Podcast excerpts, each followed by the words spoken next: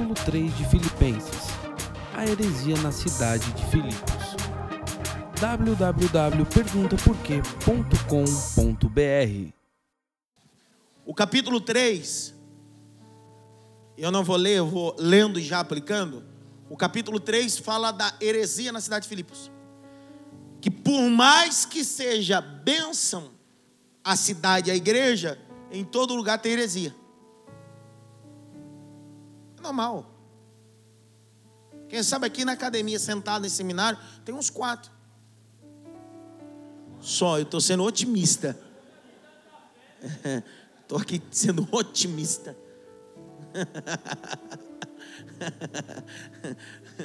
Eu tentei ser gentil, mas não ser tanto quanto ofensivo. Olha só o que diz. Resta, irmãos, que vos regozijeis no Senhor. Não me aborreço escrever as mesmas coisas, porque é segurança para vós. Eu vou repetir isso aqui e vou ensinar novamente isso aqui. A mesma coisa. Mas Paulo está dizendo bem assim: repetir nem sempre é ruim. Repetição é segurança. O que faz um atleta de alto nível ser o que é, é a repetição do exercício. O que faz um atleta de alto nível ter uma boa performance é a repetição. Quantas vezes sua mãe repetiu a mesma coisa para você? Num dia só? Não. Quantas vezes você falou a mesma coisa para teu filho em um espaço de uma hora? Não faz. Não deixa você fazer. Fica quieta. Cala a boca. Ah. Você se cansa de falar? Cansa ou não? Você fala que cansa, mas continua falando. Você não se cansa nada. Edmilson, o que é que Paulo está dizendo? Ei! Não espere de mim sermão novo sempre. Porque eu não prego como pregador, eu falo como pai. Eu vou te falar aquilo que você continua errando, até uma hora que você consertar. Porque o que adianta eu ter sermões eloquentes, com efeito, poderosos na revelação, mas o indivíduo não sabe nem o beabá do Evangelho. O outro diz assim: rapaz, nunca vi ninguém pregar sobre escatologia, ninguém falar sobre anjos e demônio. Não sabe nem quem é Jesus, cara. Quer saber dele? Você sabe, é engraçado. Outro dia eu fiquei analisando. É, os meninos aqui, os meninos aqui é fogo. Outro dia eles chegaram assim, pastor, pastor. Sabe, porque esse é o ruim. Porque parece que você está vindo para um restaurante.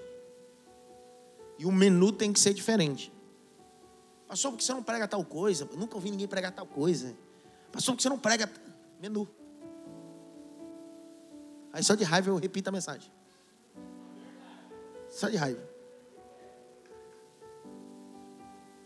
Aí quando acaba a mensagem diz assim, cara, nada a ver com aquela lá que você pregou.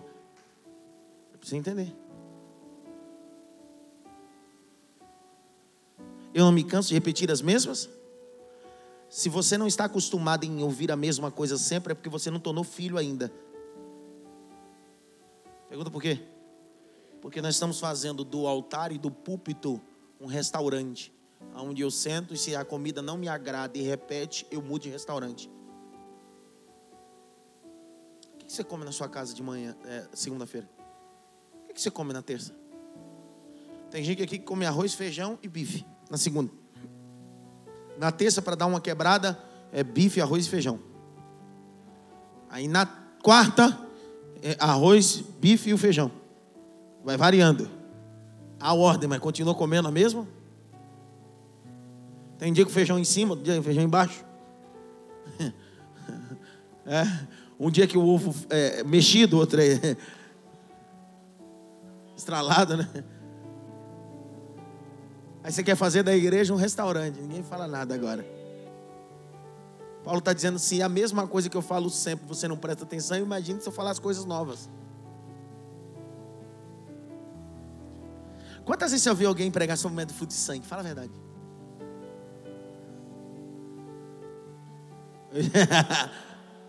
Eu estou falando mensagem, sem contar as citações, né? Porque o cara, tem pregador que consegue. O cara está falando de Davi. E eu não sei como ele consegue. Está pregando sobre Davi Golias. Não sei como ele consegue encaixar a mulher do fluxo de sangue dentro desse sermão. É o tipo de coisa que eu falo, cara, esse cara é. Isso aí tem que ser pesquisado pela NASA, porque eu não consigo fazer isso. Igual o cara está pregando, o cara está pregando sobre Nabucodonosor. Eu não sei como ele consegue citar o cego de Jericó dentro da mensagem de Nabucodonosor. Interessante que você continua dando glória a Deus. Sabe que ele vai falar, sabe que é a mesma coisa. Você que entrou aqui cego, Deus abriu tua visão. Glória. Você precisa tocar na hora. Glória. Verso 2, Filipenses 3 guardai-vos dos cachorros, cuidado com os cães, guardai-vos dos cães, guardai-vos dos maus. Todo obreiro que é ruim, para Deus não é obreiro, é cachorro. O que tem de diácono cachorro, presbítero cachorro, pastor cachorro. Algumas pessoas espiritualmente têm a personalidade de cachorro ele está falando que obreiro é cachorro. Eu me lembro de Gideão. Gideão, eu vou te usar. Mas tem muita gente. Assim, sim. Pede para os covardes voltar. Ainda tem muita gente. O que, é que o senhor vai fazer? Desce no ribeiro. Para fazer o quê? Pede para beber água. Quem levar água na palma da mão até o seu rosto, separa. Agora, quem beber água igual o cachorro e meter a cara na água, separa também. O que Deus está falando para Gideão é cuidado com aqueles que dizem ser fiéis, mas são cachorros. E cachorro aqui, não, não imagina o cachorro que você tem hoje, o pudim que fica na tua casa. O pudim o poodle que tem na tua casa. O pudim. O pudim, né? É o pudim. Ou aquele, como é aquele cachorro desgraçado, pequenininho que late, parece um demônio. Outro dia eu fui fazer visita na casa, o cachorro tribuloso em cima dos outros. Eu vou falar para você que eu orei. Não para ele morrer. Se eu mato esse, casal aqui, que tá vendo o cachorro tá pulando em cima e não pega o cachorro. Tem, tem gente que é sem noção, cara. Sou obrigado a gostar de cachorro só porque você gosta. Cachorro aqui não era domesticado, não, querido. Cão selvagem. Então Deus está dizendo para Gideão: Gideão, Aparta de gente que tem personalidade de cachorro. Mateus 15, 26. E ele respondendo disse: Não é bom pegar o pão dos filhinhos e deitar a quem? Grite bem alto, cachorro. Mateus 7, 6. 5. Hipócrita, Tira a primeira trave do teu olho e então cuidarás em tirar o arqueiro do teu olho, o teu irmão. Não deis aos cães coisas. Você quer dar ministério, que é coisa santa, a gente que é cachorro. 7, 6. Não dê as coisas santas a gente que tem personalidade e atitude de cachorro. Ministério é coisa santa, rapaz. Entrega pra gente que é cachorro, não. Isaías 56, 10. Todos os seus atalaias são cegos, não sabem, todos são como cães mudos. Verso 11: Esses cães são gulosos. Paulo está dizendo que o mau obreiro só come, nunca dá.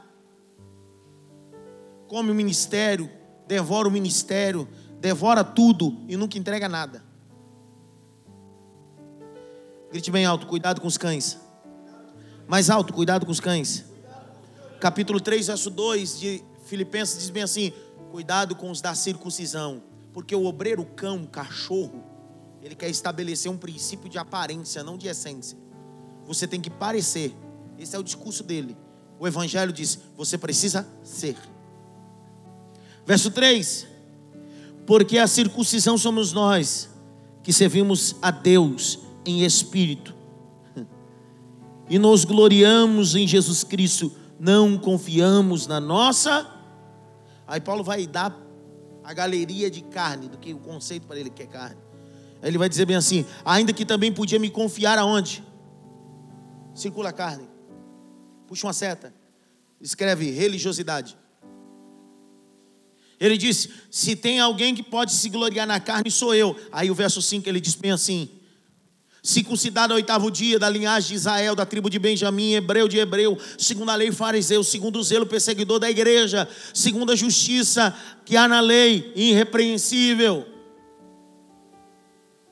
Paulo está dizendo assim: o grande problema do obreiro cachorro é que ele guarda o costume e a religiosidade e aboli, ou abole, ou joga para fora, ou tira o que é a palavra.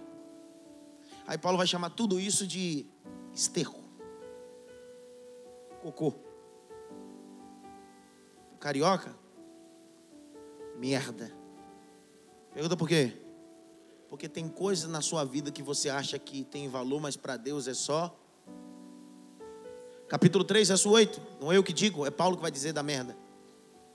Na verdade, tenho também por perda todas as coisas pela excelência do conhecimento de Cristo Jesus, meu Senhor, pelo qual sofri a perda de todas as coisas e considero como. E sabe o que Deus faz com a merda que você acha que vale alguma coisa? Sabe o que Deus faz com aquilo que você acha que é valioso para Ele é esterco? Ele esfrega na sua cara. Porque minha geração não precisa de óleo de peroba, precisa de esterco na cara. Vou falar de novo, para menos dar um hashtag alguma coisa. A nossa geração não precisa de óleo de peroba, porque cara de pau tem muito. A minha geração precisa de esterco na cara. Malaquias 2. 2. 2. Eu vou ler isso aqui, a gente precisa dar um glória depois que eu ler isso aqui com força. Porque se não der glória, Deus vai passar esterro na sua cara. Malaquias 2, 1, 2 e 3. Posso ler? Olha, ninguém quer que eu leia.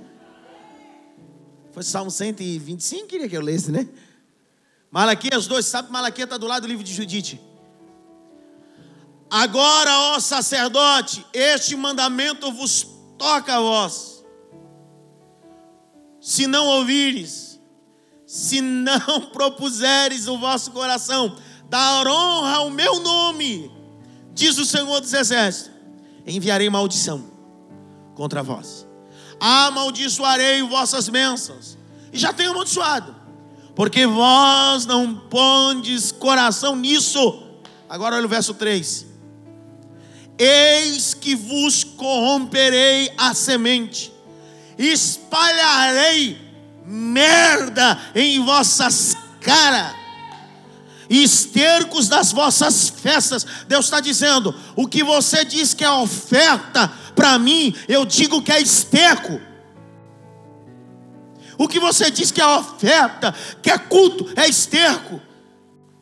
O que você diz que é estratégia para ganhar jovem, para mim isso é esterco.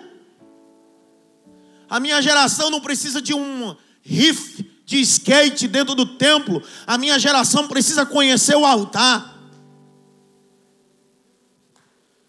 A minha geração não precisa de um arraial gospel. A minha geração precisa conhecer o caminho da oração. A minha geração não precisa de campeonato de PlayStation dentro do templo. A minha geração precisa entregar o controle na mão de Deus.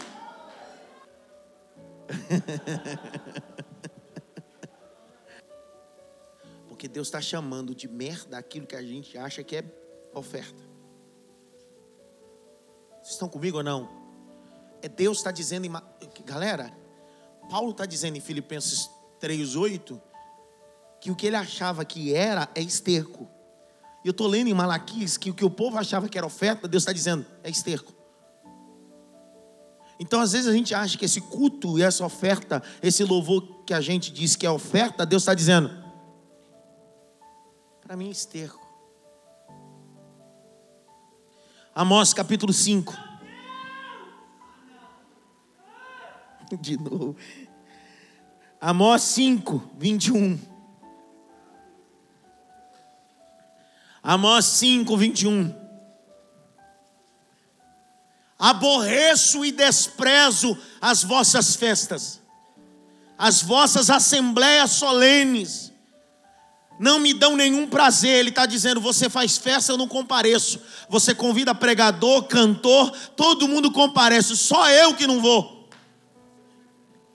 Verso 22: Ainda que me ofereçais holocaustos e oferta de manjar, não me agradarei delas, nem atenderei às suas ofertas pacíficas de vossos animais gordos, porque eu não estou preocupado com a sua oferta gorda, eu estou preocupado com o teu coração, porque o altar não está à venda.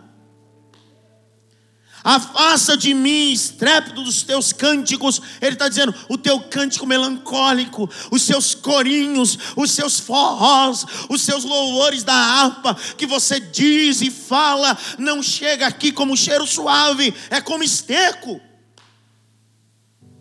Porque não ouvi as melodias dos teus instrumentos, meu Deus.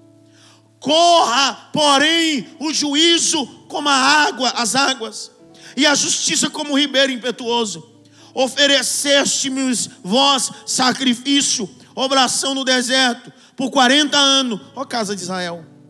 Antes levantaste a tenda a vosso Moloque. Ele está dizendo: você caminha comigo no deserto, eu te sustento no deserto, mas na hora de adorar, quem você adora é Moloque, não sou eu.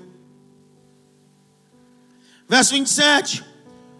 Portanto, vós vos levarei cativo para além de Damasco, diz o Senhor, cujo nome é o Deus dos exércitos. Olha para mim.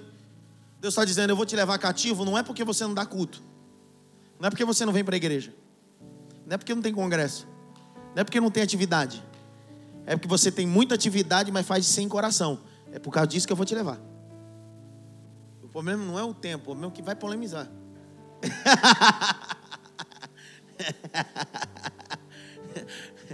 Isaías 1:11. Isaías 1:11. Deus está rejeitando muitos cultos. Pergunta por quê? Porque alguns cultos em nossas igrejas e congressos parecem o congresso de Laodiceia. Sobra dinheiro e falta Cristo. Ninguém falou nada. Pegou, Varis? O problema da igreja de Laodiceia e da cidade não era dinheiro, era uma cidade têxtil, era uma cidade que tinha um pó frígio, era uma cidade que tinha muito dinheiro, mas o que faltava no congresso e nos cultos da igreja de Laodiceia era o mais importante. Foi a igreja de Laodiceia que Jesus disse: Eis que estou à porta. Ele não está falando para o ímpio, para o pecador, ele está dizendo: é para a igreja. Estou batendo na porta da igreja que se diz que é minha, mas me colocaram para fora. Tem tudo lá dentro, só não tem eu.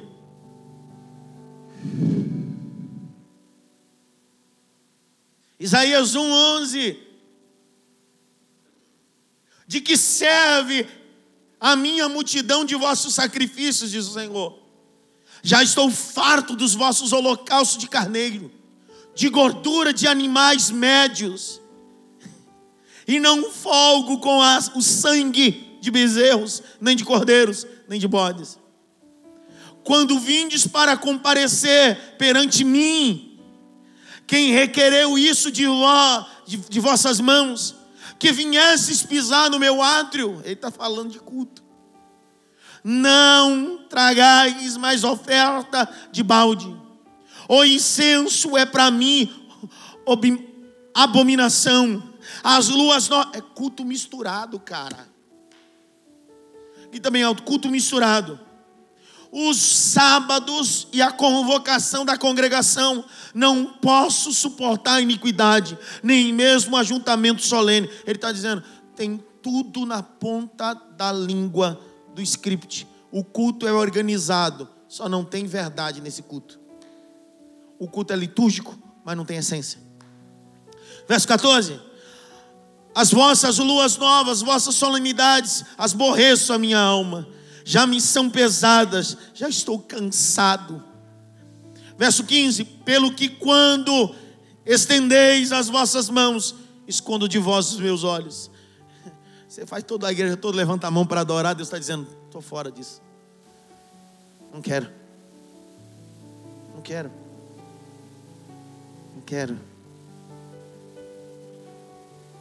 Pastor, o que, que Deus quer? Olha o verso 15. Porque quando estendei as vossas mãos, escondo os vossos, os vossos de vós os meus olhos. Assim, quando multiplicai as vossas orações, mas não ouço.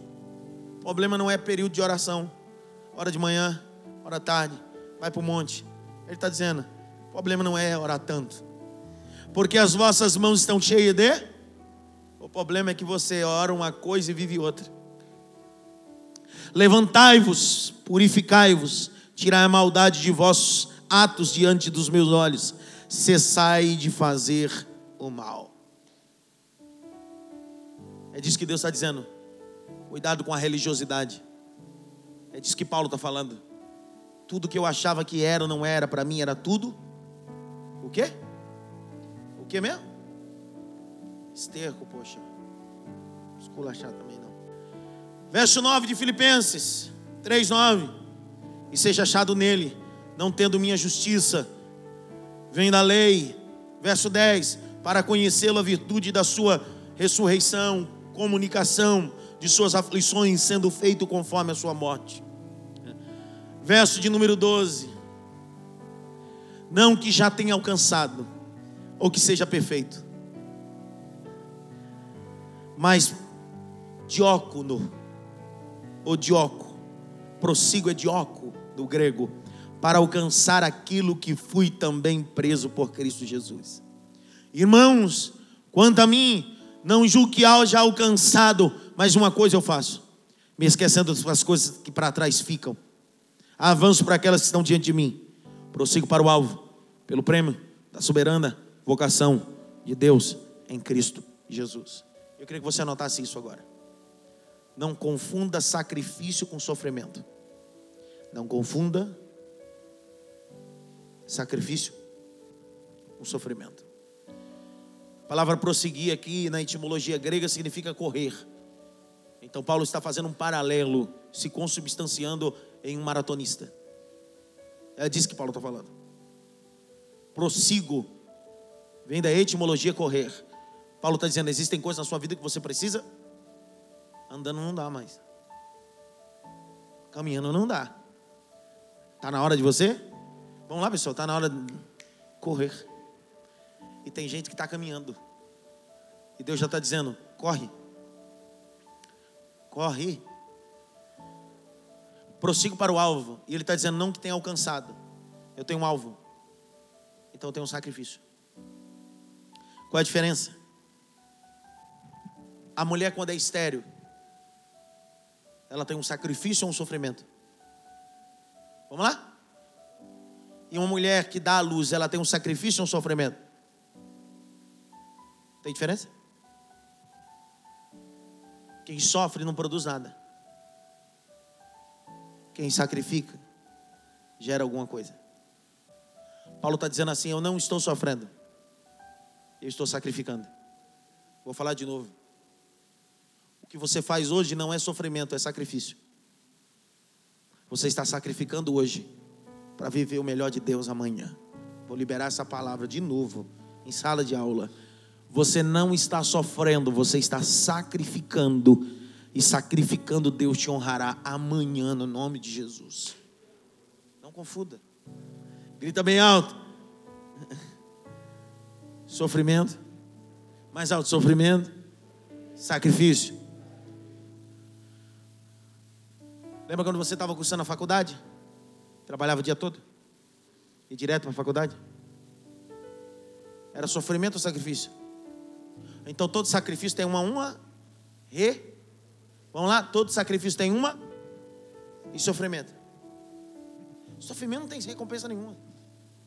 Então Paulo está dizendo assim: prossigo para o alvo, para o prêmio da soberana vocação em Deus em Cristo. Grite bem alto, eu tenho um alvo. Mais alto, eu tenho um alvo. Pergunta por quê? Porque tem gente que é inimigo da cruz e não tem o mesmo alvo que o seu. Verso de número 18. Porque muitos há de, dos quais vezes vos disse, agora tendo dito, chorando, que são inimigos. Cruz. Você precisa entender e ter a maturidade que ninguém tem o mesmo alvo que você. Ninguém tem o mesmo sentimento que você tem.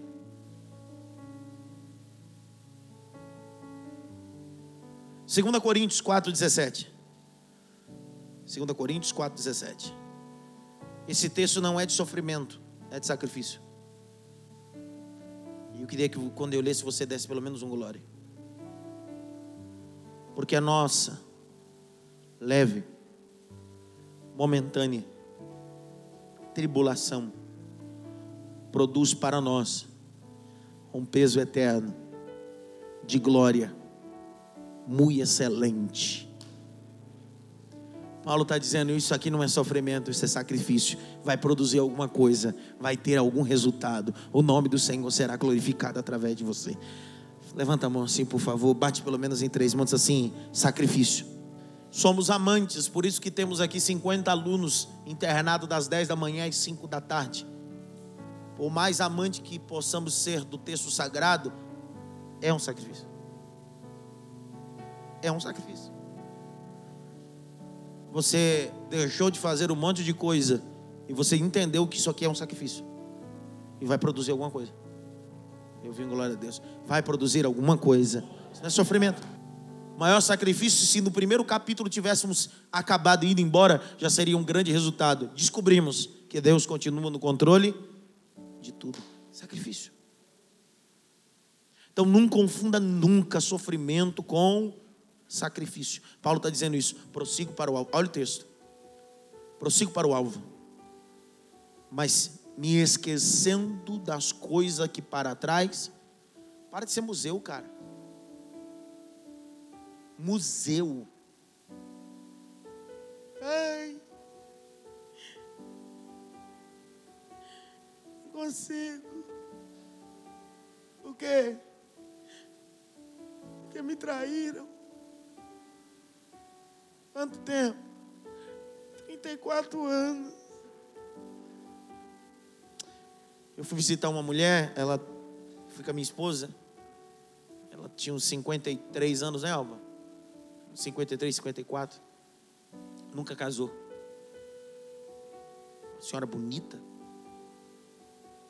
E eu sou curioso. No meio da conversa, eu fui perguntar.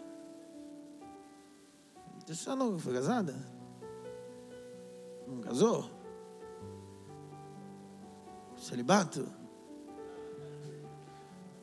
Separada, ministério?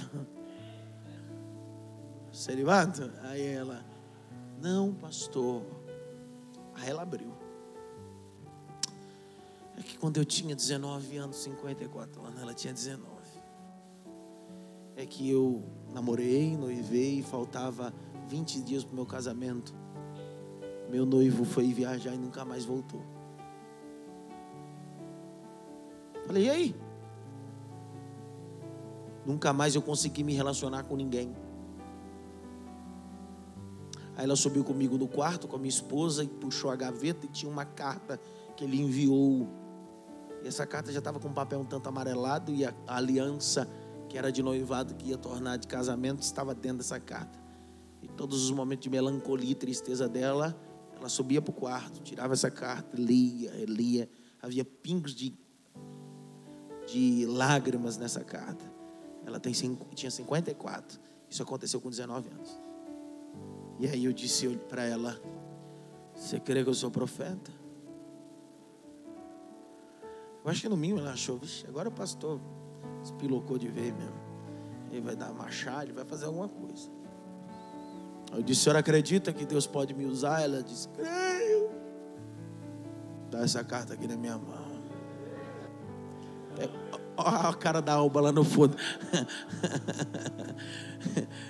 Dá a carta na minha mão. Aí eu peguei a carta e pus a mão na cabeça dela e comecei a orar. Mas a oração, Senhor, que ela não desvie depois que eu fizer isso. Senhor, que seja um ato profético. Eu disse: Hoje Deus vai liberar a senhora. Ela, ela, Amém, pastor. falei: Deus vai liberar você. Eu falei: Você acredita? Ela disse: Acredito. Seja livre agora, em nome de Jesus. Seja livre, Satanás, cão do inferno.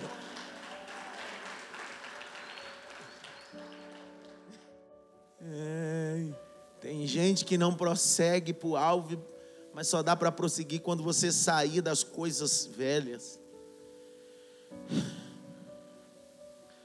Tem gente que diz que é novo, mas continua com as coisas velhas na gaveta do guarda-roupa.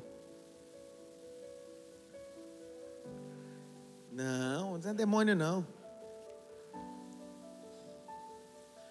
Se você quiser viver algo grande futuramente, aprenda a se desprender das coisas do passado. Existe uma doença na psicologia que nós chamamos, nós não, os especialistas, pistanfobia. Pistanfobia é síndrome de uma pessoa que teve uma grande decepção e não consegue mais superar ou se relacionar com outra pessoa. No campo de amizade, relacionamento amoroso e etc. Está na hora de você superar essa síndrome. Se esquecendo das coisas que para trás. Prossigo. Prossigo. Sabe que faz um cachorro em uma corrida norte-americana correr? É o alvo. É um coelhinho que está aqui do lado aqui, ó. Ele vai correndo observando aquilo. Sabe o que motiva um atleta, um velocista como o Usain Bolt, o jamaicano? É que quando ele se prepara, a primeira coisa que ele tem que fazer é se preparar. Segunda, ele levanta a cabeça e olha para onde? Linha de chegada é o alvo dele. Ele não está preocupado quem está de direita à esquerda. Cabeça ereta, corpo ereto. Vamos lá, Usain. O alvo dele é passar. Quando você se preocupa com as coisas que estão passando para de trás, ou passaram por você, perdão, você perde o alvo, perde o foco. Sabe o que fez a mulher de Ló se tornar estátua de sal? É que o alvo dela estava no lugar errado. E se relacionar com gente que o alvo está errado, ao invés de ser doce, vira salgado demais. Ninguém entendeu nada. Grite bem alto: Eu tenho um alvo. E quem é o meu alvo? Quem é o meu alvo? Vamos lá, quem é meu alvo? Jesus.